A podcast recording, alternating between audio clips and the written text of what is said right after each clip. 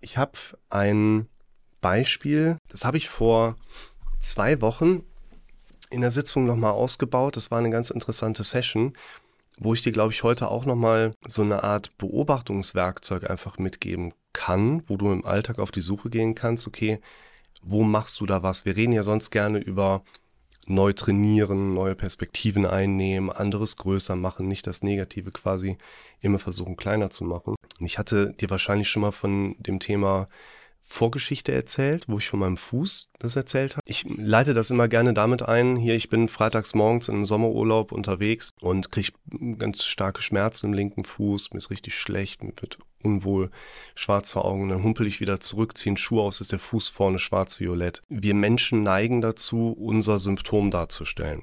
Und bei dieser Symptomdarstellung kannst du halt auch echt so die Glotze anmachen und dann sitzt da eine Katie Hummels und erzählt von ihrer Depression. Ihr geht's teilweise so schlecht, sie konnte das Bett nicht mehr verlassen. Daneben ein Sportler. Mir sieht man ja meine Schwäche von außen nicht an. Ich konnte teilweise die einfachsten Dinge wie meiner Tochter ein Brot schmieren. Es ging nicht mehr.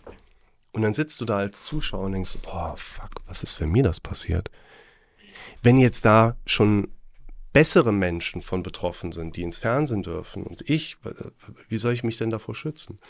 Der Punkt ist halt der, Du kannst ein Symptom besser verkaufen als die Vorgeschichte.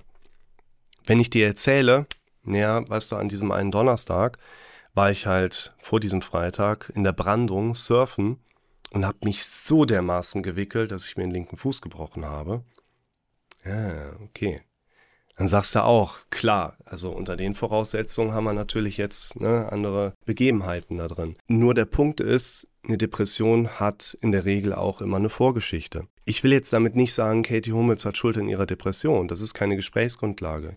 Ich will aber sagen, jeder hat eine Mitwirkung, mal mehr, mal weniger an seiner aktuellen Situation. Es ist immer eine gewisse Korrelation da. Und wir dürfen viel stärker auf die Suche nach Vorgeschichte gehen. Darauf möchte ich gerade hinaus. Wenn wir uns darin etwas bewegen, da hatte ich vor zweieinhalb Wochen eine ganz coole Session mit Daniel. Daniel hat unter anderem Panikattacken beim Joggen gehen, Panik beim Spazierengehen mit seinem kleinen Sohn. Und Daniel hatte so ein bisschen was davon erzählt und meinte dann, das ist doch bescheuert, was ich da habe. Das ist doch bescheuert. Wir haben einen Kopf, der ist im ständigen Wandel. Ich bin ständig immer hier oben in Bewegung. Immer ein aktuelles Neuanpassen auf, welche Dinge spielen gerade eine Rolle, was kann ich mich gerade als Anpassungsprozess wieder hier einbringen. Ständige Veränderung. Und wenn wir in unserem Leben eine scheinbare Konstante, Chronifizierung, Stabilität erleben, dann geht das eigentlich nicht, ohne dass nicht auch immer wieder eine Art energieerhaltener Prozess von unten diese Chronifizierung so aufrechterhält. Es kann in unserem Kopf nicht die von vielen Menschen erlebte Konstanz geben, ohne dass irgendwie Energie da reingehen muss. Und wir wollen uns anschauen, wie chronifizieren wir tatsächlich unser eigenes Problem.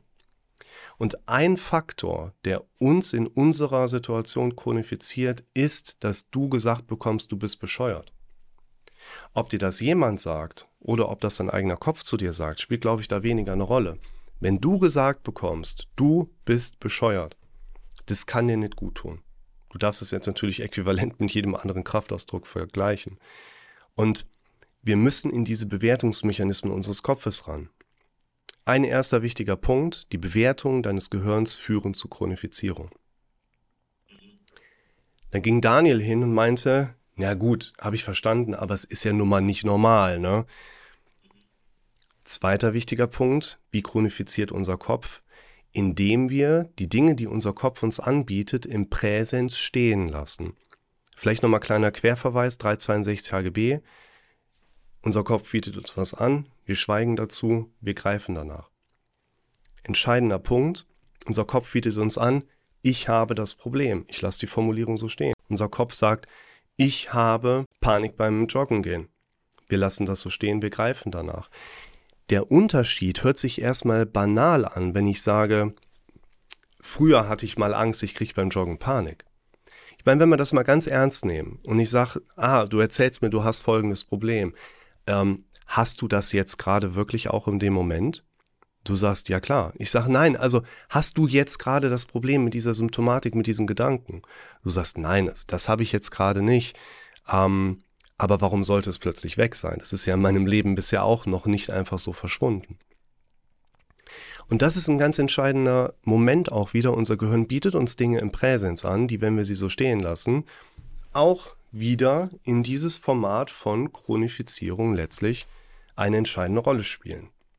Punkt 2. Dann Punkt 3 bin ich mit Daniel hingegangen und wir haben überlegt, unter welchen Voraussetzungen sprechen wir überhaupt über normal und unnormal.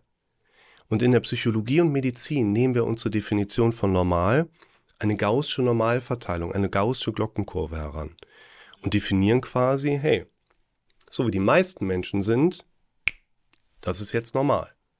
Und so wie die wenigsten Menschen sind im Randbereich, das ist unnormal. Und wenn wir uns deine Denkmuster anschauen und wir gehen dann nicht in die Inhalte rein, deine Inhalte haben dich in den letzten Wochen und Monaten belastet, unter Druck gesetzt, auf Dinge letztlich sich fokussieren lassen, die dir vom Fokus Inhalt her auch nicht gut getan haben. Es geht aber bei dieser Betrachtung gerade um die Strukturen deines Denkens.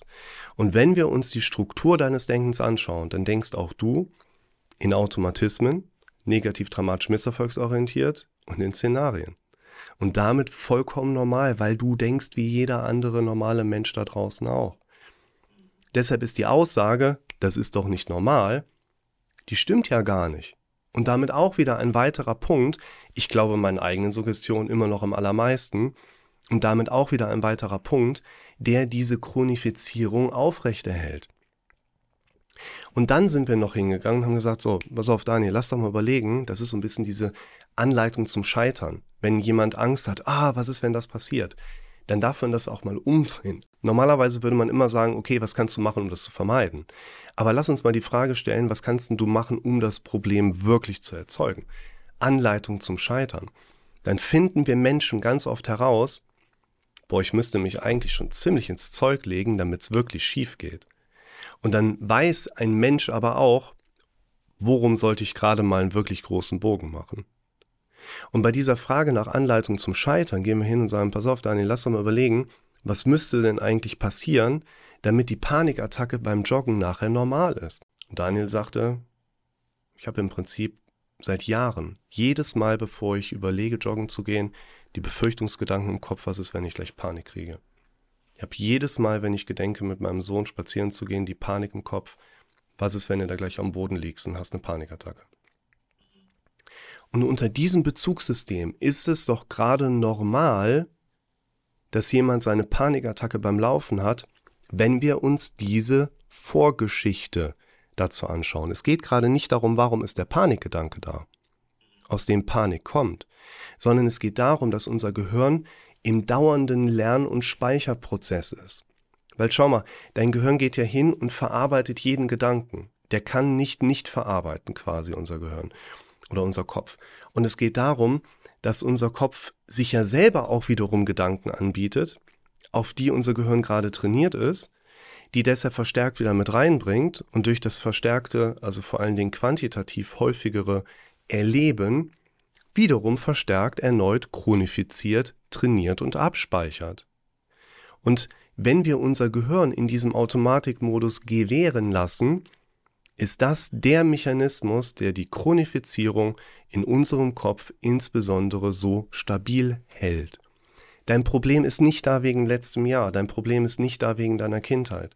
Dein Problem ist da wegen gerade eben, wegen gestern, weil du das erneute Antrainieren, sprich das automatische Denken laufen lassen, erneut zugelassen hast.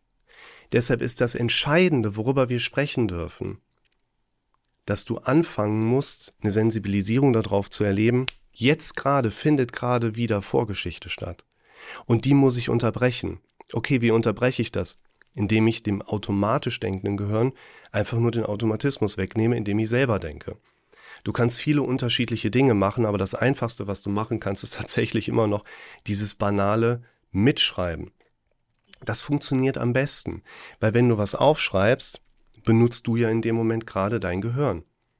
Und in dem Moment kann dein Gehirn nicht selber im Automatismus unterwegs sein. schau, die Kunst besteht nicht darin, dass ich dir mitteile, du sollst deine Automatismen unterbrechen, indem du mitschreibst. Die Kunst besteht darin, dass ich dir das in einer Art und Weise erkläre, sodass es bei dir Klick macht und du anfängst genau das zu machen. Denn das ist eigentlich deine Hauptaufgabe, dass wir das mal aus der heutigen Sicht zu so sehen. Das Einzige, was du effektiv machen sollst, ist eigentlich im Alltag lediglich in den Situationen zu erkennen, jetzt findet gerade Vorgeschichte statt. Und durch das Eingreifen explizit hier das Aufschreiben deiner Inhalte und Befürchtungsmuster, das Neutrainieren und damit Chronifizieren zu stören und damit ein langsames Ausschleichen jetzt in deiner Situation zu erwirken, dass der Fokus so stark auf den Symptomen hängt.